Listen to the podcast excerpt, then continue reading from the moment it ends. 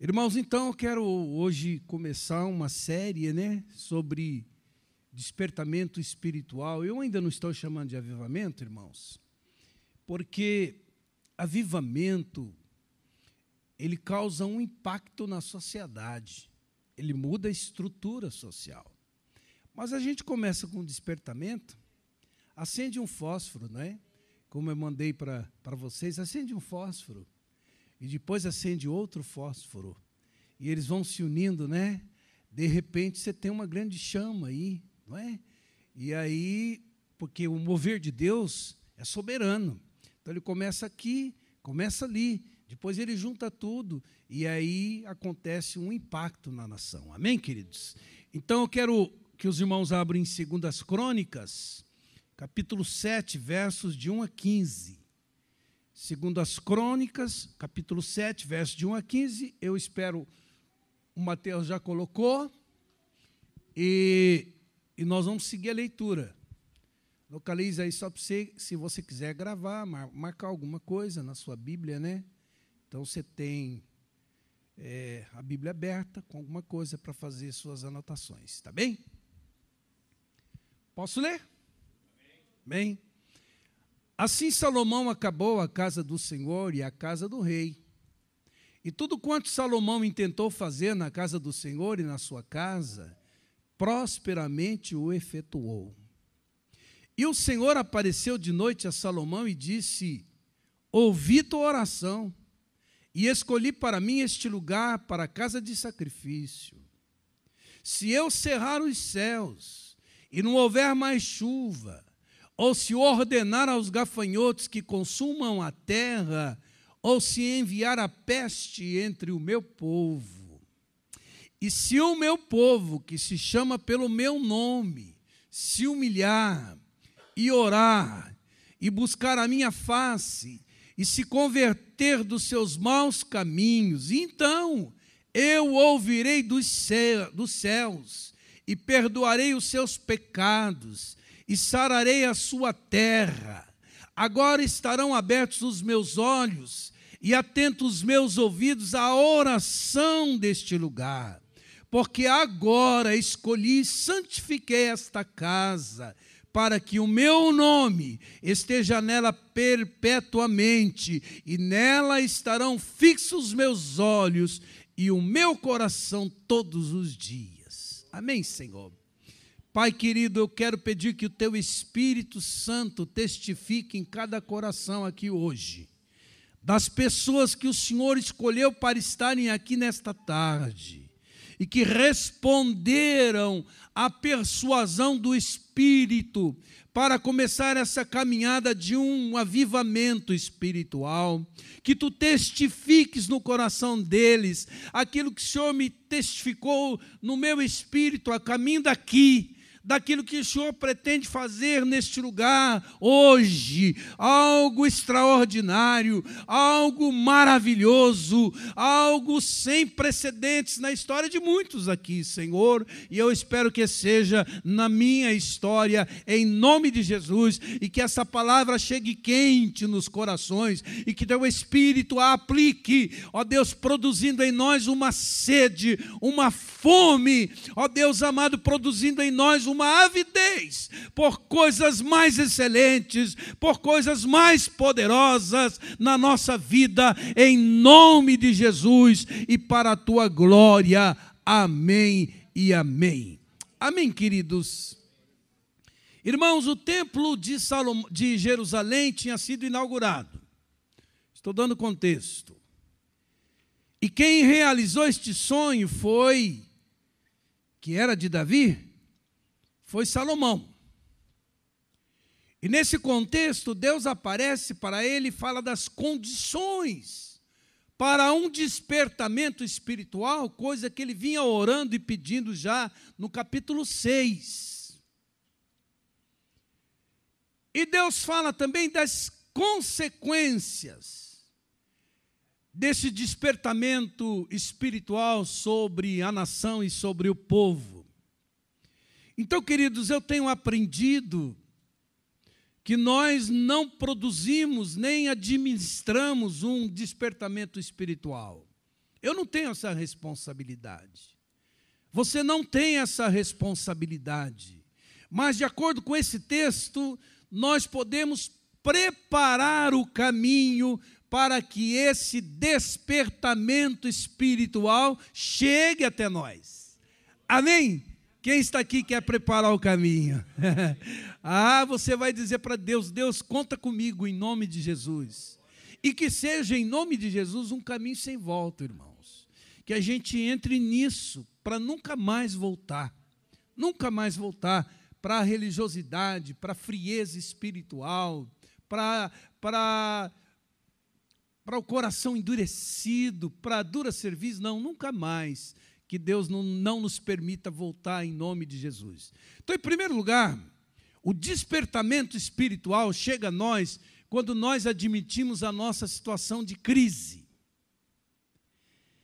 É numa situação de crise que a intervenção de Deus chega a nós.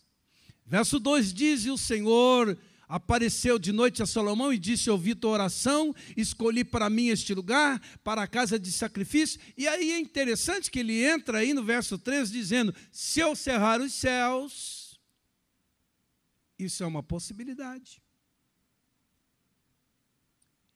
E não houver mais chuva, esta é outra possibilidade.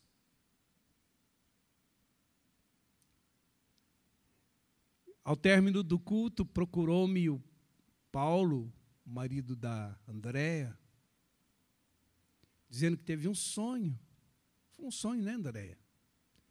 Ele até perguntou para ela: trovejou essa noite? Falou: não. Uma montanha, formando lá uma nuvem, e choveria torrencialmente. No sopé da montanha, um rio sereno, mas que Deus derramaria essa chuva desse rio e quem mergulhasse participaria desse despertamento espiritual. Um sonho que veio em confirmação ao que o irmão Ney profetizou naquela reunião de oração na salinha, né, irmãos? Aquela salinha está ficando boa para nós nos momentos em que antecederam a nossa célula. Então, uma coisa vai confirmando outra. Eu disse ao Paulo: Paulo, eu faço registro de todas as coisas, porque eu quero contar a história do despertamento espiritual que Deus trouxe para essa igreja. Amém, queridos? E hoje pela manhã, que coisa interessante, Irmão, sabe que o pastor Nelson é um pastor tradicional, né? Viu o que Deus fez? Fiquei em oração por ele. Falei, Senhor, usa ele. No quebrantamento. Amém, queridos? Por quê? Porque Deus é soberano sobre todas as coisas e ele vai somando isso àquilo para a realização do seu propósito. Então, meus irmãos, olha, é possível que os, os céus estejam cerrados em algum momento. Ele diz mais aqui: e se não houver mais chuva? Quando não há chuva, há o que, irmãos? Sequidão. Já sentiu assim?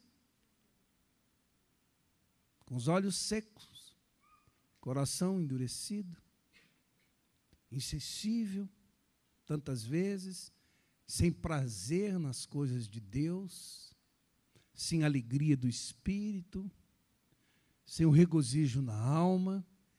E ele diz: E se ordenar aos gafanhotos que consumam a terra, ou se enviar a peste entre meu povo. Irmãos, isso é tem cara de juízo, tem cara de disciplina, tem cara de consequência, de um afastamento de Deus. Então, o que, que esse verso está falando, amados?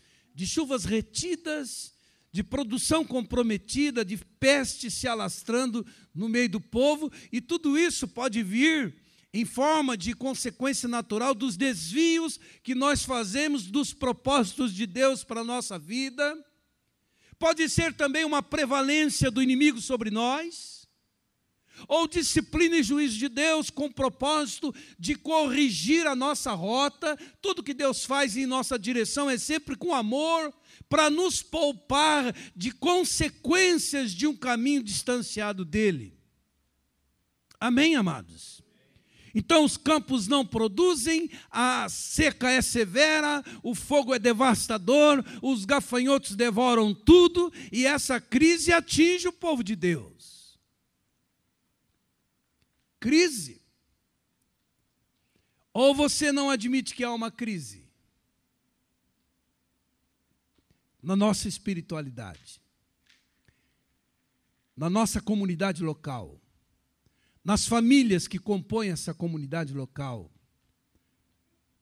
na igreja evangélica brasileira, na nação Brasil. O tema mais predominante na nação Brasil hoje é crise. Então, para que esse despertamento espiritual chegue a nós, amados, nós temos que admitir a nossa crise pessoal por causa do nosso afastamento gradativo de Deus, a nossa crise familiar em razão da desagregação familiar como consequência de uma frieza espiritual, nossa crise comunitária, quando damos conta de que estamos mais para a religiosidade do que para a vida abundante conquistada por Jesus, a crise instaurada na igreja evangélica brasileira, que foi mencionada hoje aqui pela manhã, que tem se afastado do evangelho genuíno, a crise instaurada na nação, em razão de valores invertidos, da justiça violentada, da idolatria, da nação rendida ao pecado, à corrupção, à miséria. E hoje, mais do que nunca, nós precisamos fazer uma análise do nosso coração para, porque se essas chuvas de Deus estão sendo retidas, não é porque os céus estão indiferentes, não é porque a mão de Deus está encolhida, é o que diz a palavra, não é porque os ouvidos de Deus estão fechados, não é porque Deus não tem mais interesse em reavivar sua igreja. Se estas chuvas estão sendo retidas, é porque há um impedimento no caminho, há uma barreira entre as chuvas e a terra seca há um obstáculo que se chama pecado. Mas a crise, irmãos, não deveria ser um tempo de desânimo, de pessimismo, de desesperança, não. Mas um tempo de oportunidade para fazer aquilo que Deus está ordenando. Amém? Então vamos encarar esse tempo, tanto na vida pessoal quanto na vida familiar, quanto na vida comunitária, como uma oportunidade que Deus está nos dando para uma virada radical.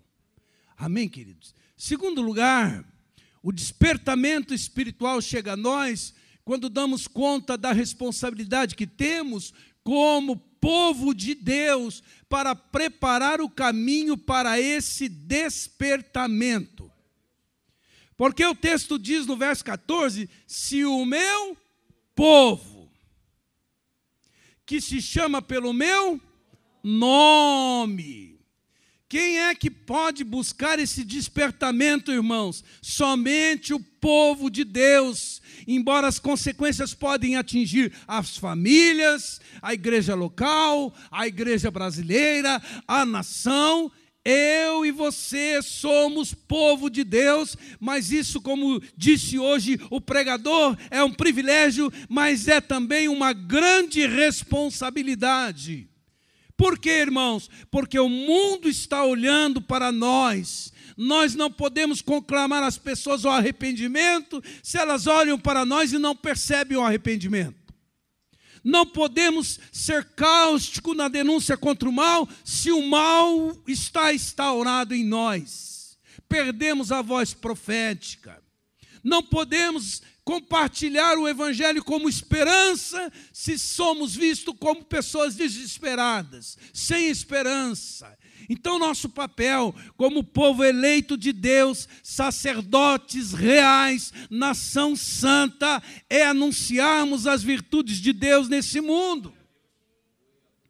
E o texto diz que somos aqueles que chamam pelo nome de Deus. Em outras palavras, Deus é a nossa identidade. Nós somos o único povo que chama pelo nome de Deus. E no momento em que você começa a se compreender como parte do povo de Deus, começa então a abrir o caminho para esse despertamento espiritual. O despertamento espiritual é obra de Deus. Mas, irmão, só virá se o povo de Deus que chama pelo seu nome buscar. Amém, queridos? Terceiro lugar, o despertamento espiritual chega a nós quando passamos a desejá-lo de todo o coração. Há uma condicional no texto aí no verso 14, é um se. Note que essas duas coisas andam juntas. A soberania de Deus, Deus quer derramar e só Ele pode derramar e a responsabilidade humana ele derramará sobre corações que ele encontrar avidez. A igreja não abre as comportas dos céus. A igreja não tem capacidade de derramar o espírito. Mas a igreja precisa preparar o caminho do Senhor para que ele venha. Criar espaço, irmãos. Abrir o coração convidar. Vem, Espírito, move-te neste lugar livre e soberanamente. Mas a igreja então precisa clamar. As chuvas não virão se o povo de Deus não se humilhar, como vemos aí no texto, se arrepender, orar, acertar sua vida. Por isso, esse se indica também, irmãos, a possibilidade do povo de Deus, infelizmente, afastar-se dele. Porque se esse povo não se humilha, não ora, não busca, não se arrepende dos seus maus caminhos, os céus se fecham. O povo afastado de Deus, longe de Deus, infiel a Deus, desobedecendo a Deus, não orando, não se quebrantando na presença de Deus, não vai ter um despertamento espiritual. Amém, queridos? Então você está buscando a Deus e pagando preço por esse despertamento? Eu digo não, mas eu quero. Se Deus dependesse hoje da sua vida, o despertamento viria? Eu digo não, mas eu quero. Se todos os crentes fossem exatamente como você, as janelas do céu se abririam ou se fechariam? Porque tem essas duas possibilidades. É. Então Deus começa a dizer: se você, se eu, se nós aqui queremos isso, desejamos isso, a primeira coisa, então, é mostrar quem somos. Somos o povo de Deus, que clama pelo seu nome. Mas também somos o povo que corre o risco de se afastar de Deus ou de se quebrantar na presença de Deus. Então, Deus começa a dizer a você, a mim, a nós, queremos isso. Amém, amados? Você quer? Você que veio aqui nessa tarde quer? Basta querer e se abrir e se render, e você vai ver o que Deus vai fazer em nome de Jesus. Quarto lugar, o despertamento espiritual chega a nós quando nos humilhamos na presença de Deus. Ele diz: Se o meu povo que se chama pelo meu nome se humilhar, Irmãos, o que significa humilhar? Alguém já disse que o pecado mais comum e mais grave que pode nos acometer é a dureza de coração. É a dura serviço. Os irmãos sabem o que é serviço? É isso aqui, ó. Uma servir, servir maleável se rende, se prostra, reconhece a grandeza, o poder, a soberania de Deus, o pecado e a cerviz endurecida empina o nariz e se banca e caminha na autoconfiança e começa a pecar deliberadamente, cinicamente. Ele não consegue mais captar os sinais de Deus. Então, irmãos, isso tem a ver com a soberba com altivez, com orgulho, a incapacidade de admitir o erro, de admitir o pecado, essa incapacidade de reconsiderar, de se deixar tratar por Deus. Qual foi a última vez que você viu um crente se debulhando na presença de Deus, chorando pelo seu pecado? chorando pelo pecado que graça no mundo, deixando de dizer como aquele homem, graças te dou porque eu não sou como esse pecador. Mas dizendo, ai de mim, Senhor, ser propício a mim, pecador.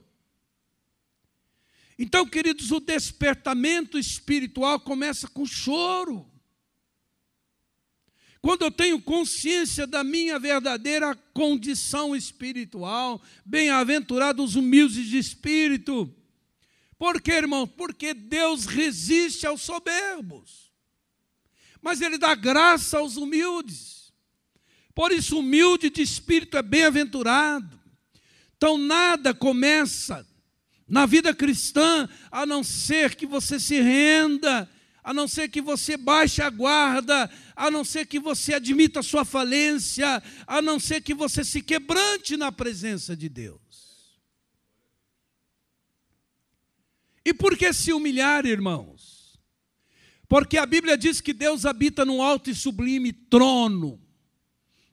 Deus é transcendente, mas Deus é imanente, Ele habita com contrito e quebrantado de coração. Então a pergunta que eu preciso fazer é essa: meu coração já está assim?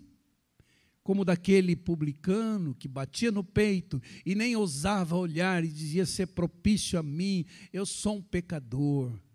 Aqui começa, irmãos, o despertamento espiritual, e esse é o preço que nós temos que pagar.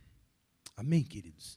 Quinto lugar, o despertamento espiritual chega a nós quando buscamos a Deus em oração, como vimos no domingo passado, não é? Aquele testemunho que eu dei sobre o avivamento na Argentina. Verso 14 diz: Se o meu povo que se chama pelo meu nome se humilhar e orar.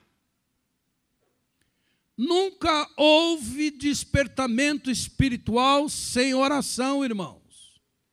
Assim como nunca há vitória espiritual sem oração. Jacó prevaleceu em oração e Deus mudou o nome dele, mudou a história dele. Elias prevaleceu na oração e os céus se derramaram em chuvas torrenciais. Ezequias prevaleceu em oração e Deus livrou Jerusalém daquele ataque terrível do império assírio. Neemias prevaleceu em oração e a cidade que estava há 140 anos debaixo de escombros foi reconstruída. Os discípulos prevaleceram em oração dez dias no cenáculo de uma casa e o Espírito Santo foi derramado ali no Pentecostes. Os pastores coreanos, num retiro espiritual em 1907, prevaleceram em oração e aquele país experimentou um avivamento que dura até hoje. E a Coreia passou a ser um país de primeiro mundo. Aqui vai a pergunta, né, irmãos? Se dependesse da sua vida de oração, o despertamento espiritual viria. Essa pergunta é para mim. Como está a sua vida de oração? Você tem andado tão ocupado que não consegue parar para orar? O que enche o teu coração? A quem você aspira? O que você deseja? O que você tem buscado com tanta força na existência? Que lugar a oração ocupa na sua agenda? Quão comprometido você está com a oração? Amém? Por quê, irmãos? Porque, a bem da verdade, nós andamos distraídos com muitas coisas. A gente faz assim, a gente inverte a ordem, né? Jesus falou assim: buscar em primeiro lugar o reino de Deus, a sua justiça, as demais coisas. Quais? Comer, beber, vestir, vida com dignidade, conforto, vos serão acrescentadas. A gente esquece aqui e fica aqui, as demais coisas. Senhor, as demais coisas. Senhor, as demais coisas. Senhor, as demais coisas. O ensino de Jesus aos discípulos tomados de ansiedade, de preocupação com a sobrevivência. Legítima é. Mas olha como a gente pode errar o foco, irmãos. Podemos nos distrair com muitas atividades que impedem-nos de orar. Todavia, sem oração, nós perdemos a intimidade com Deus, nós perdemos poder espiritual, as janelas dos céus continuam fechadas e o caminho vai estar bloqueado para nós. E Deus quer mudar essa coisa na nossa vida. Deus quer mudar isso na nossa igreja. Deus quer mudar isso na igreja brasileira. Olha que estatística que chegou a mim: mais de 80% das igrejas nesse país, as reuniões de oração estão morrendo. Ninguém aparece, irmãos. Tem que ter show, como disse hoje o pregador da manhã. Tem que ter artista. Tem que ter movimento. Nós temos tempo para o churrasco, para a festa, para o aniversário, para a viagem, para o negócio, para ganhar dinheiro, para gastar dinheiro, mas nós não temos tempo para orar. Porque Deus não tem sido a prioridade, porque não temos tido fome e sede de Jesus. Mas o despertamento vem quando o povo de Deus se entrega à oração. Amém, queridos? Sexto lugar, o despertamento espiritual chega a nós quando buscamos a Deus de todo o coração. Diz aí: se o meu povo, que se chama pelo meu nome, se humilhar e orar e buscar a minha face.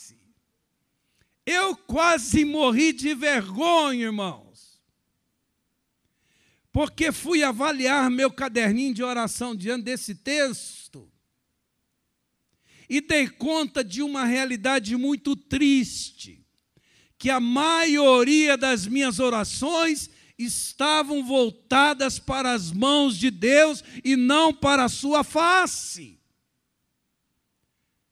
Como se eu estivesse buscando gotas de águas, quando poderia ter a fonte, valorizando mais as bênçãos do que o abençoador.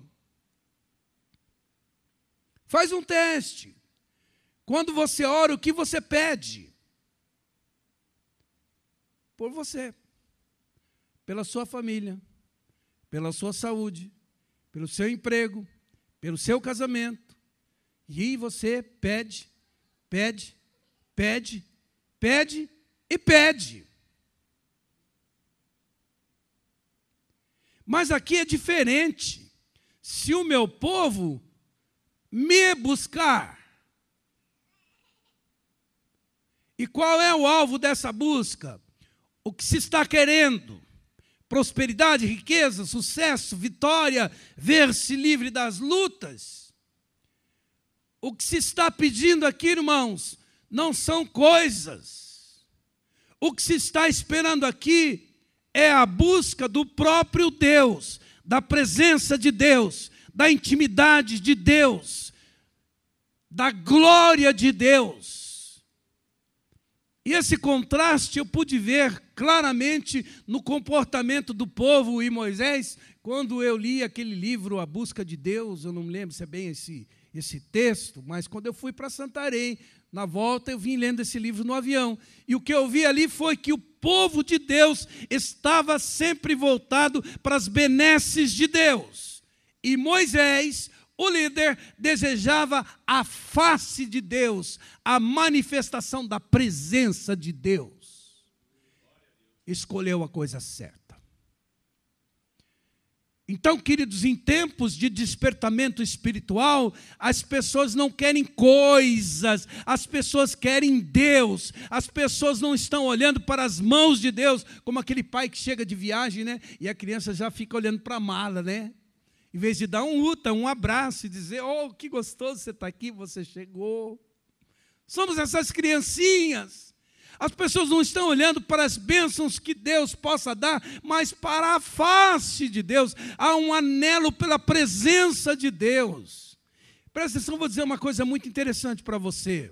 Por quê? Porque é possível seguir viagem na existência com posse das bênçãos de Deus, porque o que Deus prometeu, Ele vai cumprir que, que Deus prometeu para o povo dar uma terra que mana leite e mel, que Deus prometeu para o povo colocar uma escolta de anjos a caminho da conquista dessa terra, o que Deus prometeu para o povo, desbaratar o inimigo que impede a posse dessa terra, mas Deus disse: diga a Moisés que o povo pode subir, mas eu não vou com eles.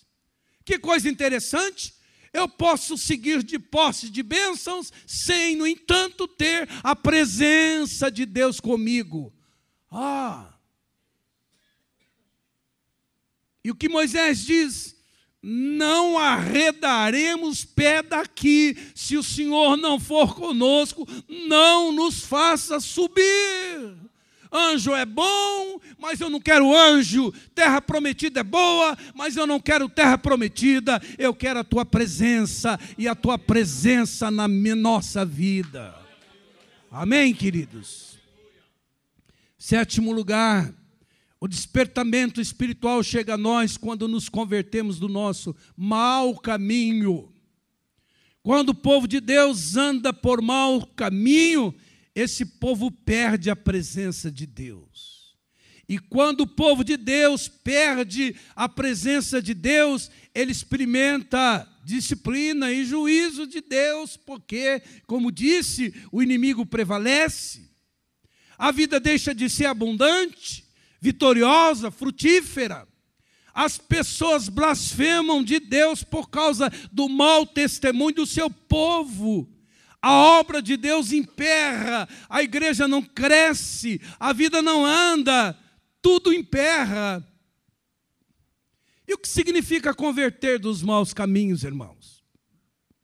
Demonstrar frutos de arrependimento. Eu estou indo nessa direção, dou conta do meu mau caminho, e volto e caminho para outra direção. Isso é arrependimento. Eu mentia, tinha uma vida de mentira, de hipocrisia. Eu decido ser íntegro, verdadeiro, sincero, coerente diante de Deus. Eu era maledicente, tinha juízo temerário, beligerante, eu decido calar a minha boca e deixar Deus usar a minha boca somente para a edificação da sua igreja. Vou mudando. Amém, queridos? Eu me omitia na feitura do bem e começo a dizer: Deus, eu só sei obedecer regras e normas, mas o meu coração não é misericordioso, não é compassivo. Diante da necessidade de um irmão, eu fecho meu coração mesmo tendo recurso, eu me arrependo, eu me arrependo e começo a andar noutra direção. Isso é mudar o mau caminho. Eu era desonesto, eu começo a buscar uma vida de honestidade. Eu tinha prática que era inadequada ao meu testemunho. Eu deixo essa prática por temor de Deus. Ou seja, você não encobre a transgressão, você confessa e deixa, e você alcança a misericórdia de Deus.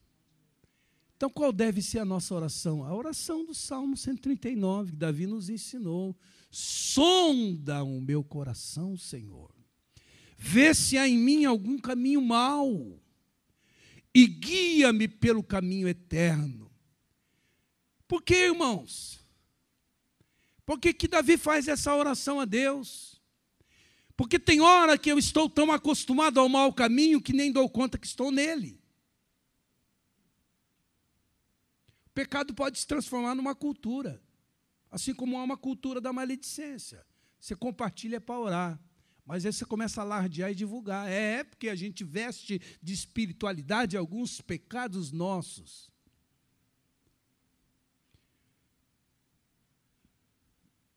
Por que também? Porque tem hora que eu estou no caminho mau e nem sei que estou.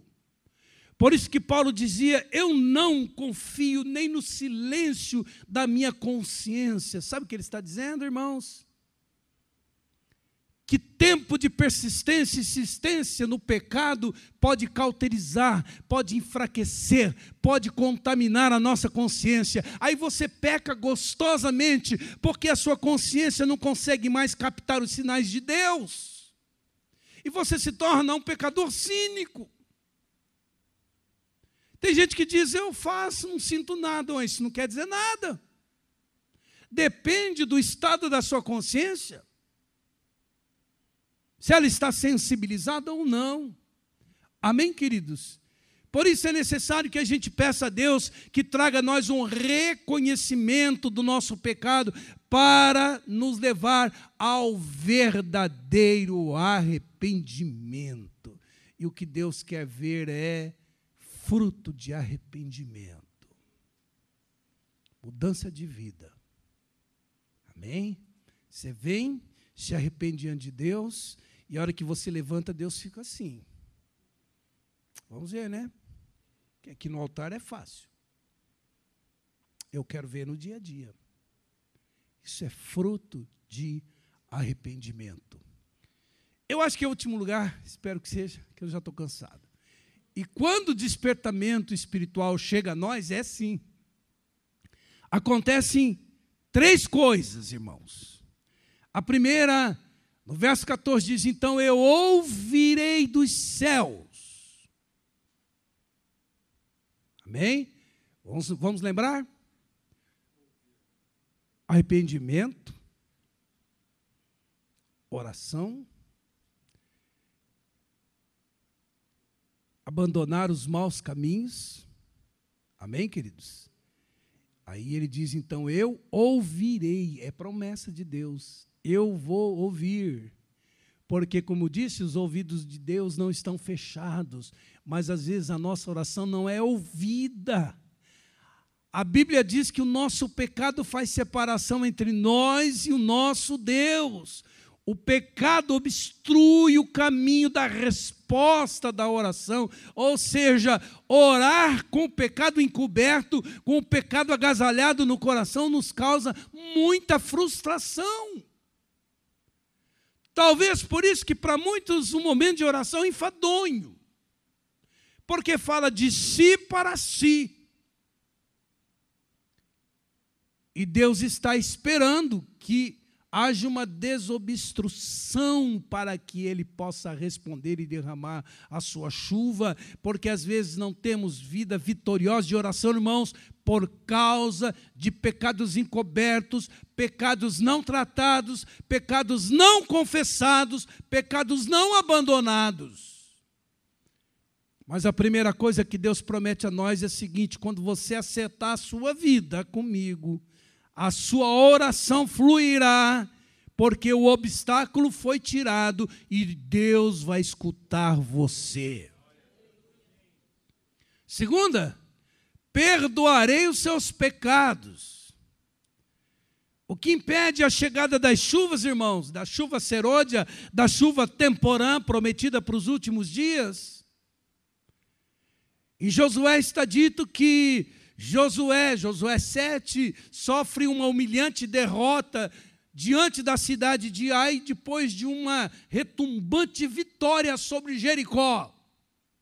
E quando ele se prostra com os anciãos para entender aquela derrota, Deus diz: pode ficar de pé, Josué, não adianta orar, não.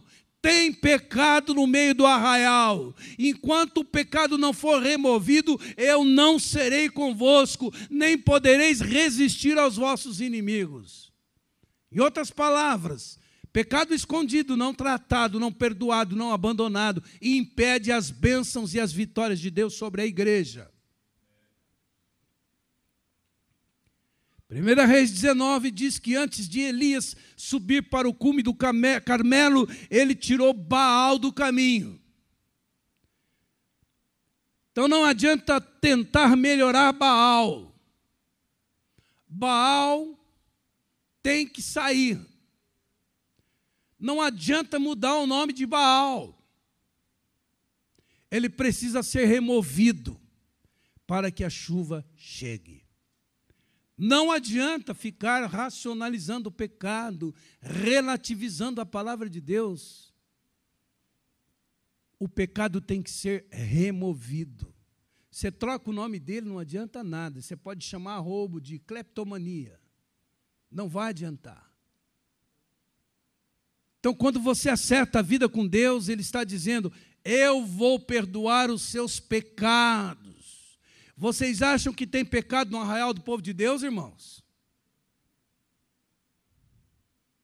Então, se queremos o despertamento espiritual, precisamos nos humilhar, diga, nos humilhar, e orar, nos converter dos maus caminhos.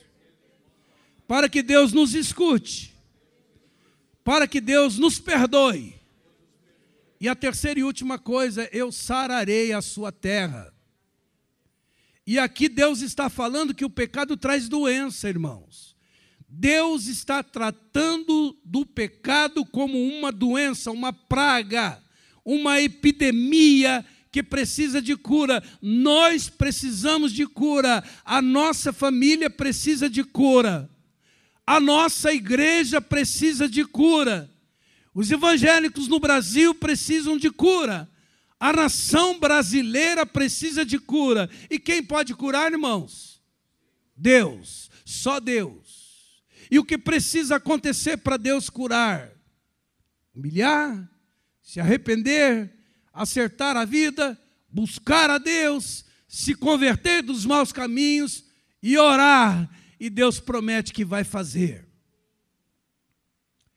Quando você olha para o cenário brasileiro com tanta crise política, ética, eu pergunto a vocês, onde está a nação, pra, onde está a solução para a nação brasileira, irmãos? Na igreja. Não tenha dúvida. Um dia um senador disse o seguinte, perguntado sobre transformações na nação, ele diz: o único dado novo na nação brasileira nesses últimos tempos foi o crescimento da igreja evangélica no Brasil.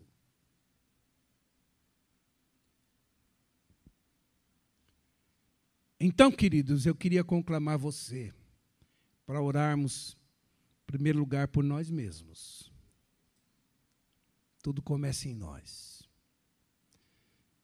Que nós possamos dizer: haja avivamento na minha família, Senhor. Começar em mim haja um despertamento espiritual, Senhor, na minha igreja, a começar em mim. Porque tem gente que fala assim: ah, essa igreja é tão fria, e você é o quê?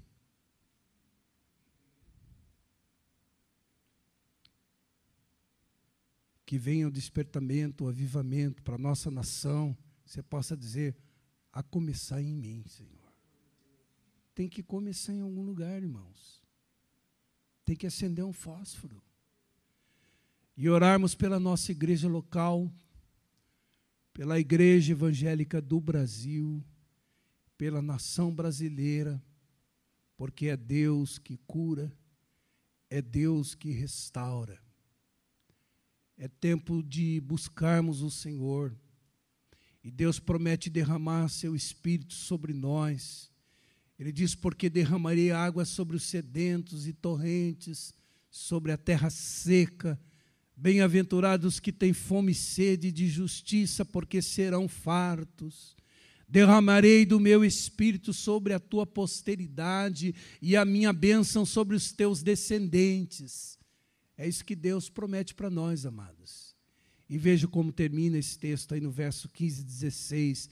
E agora, depois de todo esse processo, estarão abertos os meus olhos e atentos os meus ouvidos à oração deste lugar, porque agora escolhi e santifiquei esta casa, para que o meu nome esteja nela perpetuamente, e nela estarão fixos os meus olhos e o meu coração todos os dias. Amém, queridos? Estou muito encorajado pelo Senhor, daquilo que Ele vai fazer aqui agora, nessa mesma hora. Amém?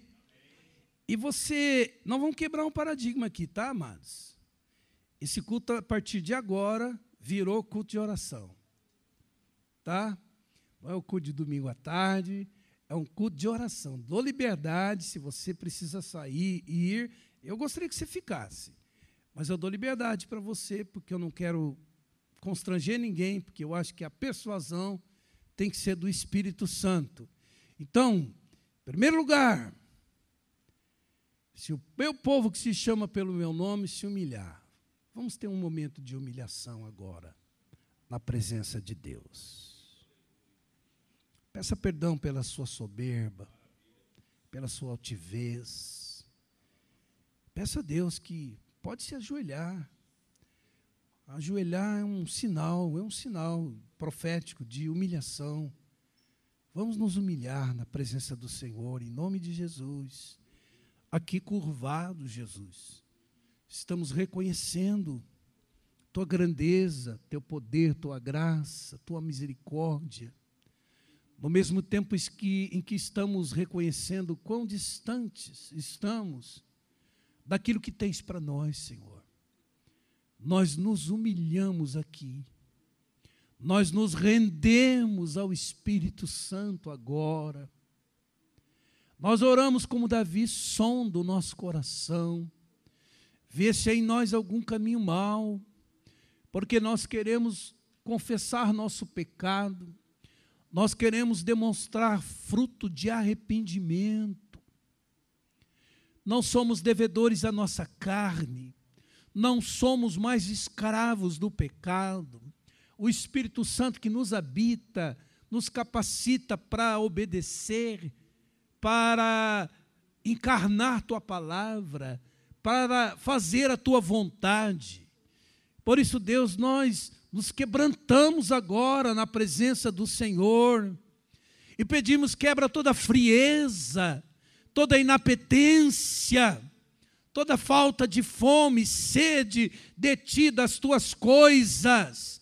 Quebra toda opressão espiritual na nossa vida, toda amarração do diabo no nosso caminho, meu Deus.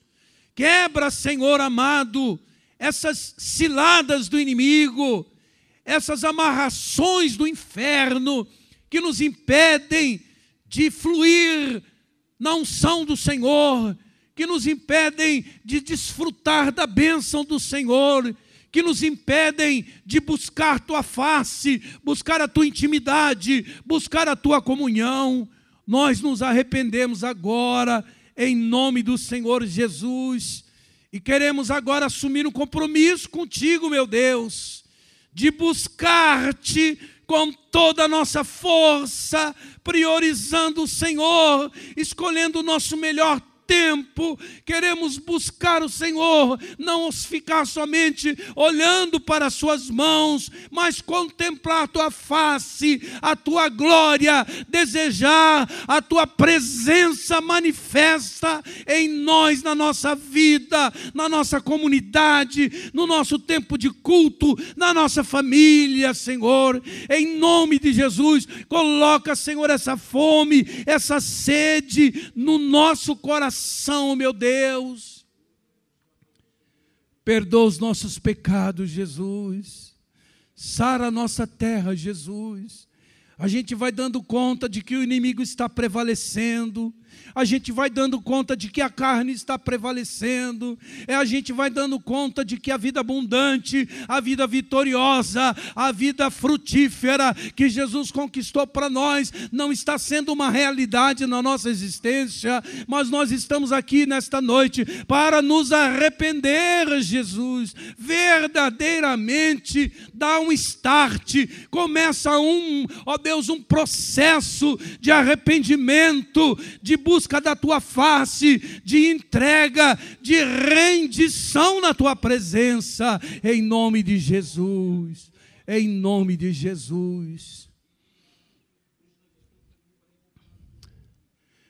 E agora você pode se levantar. Pode se levantar e ouvir de Deus o seguinte: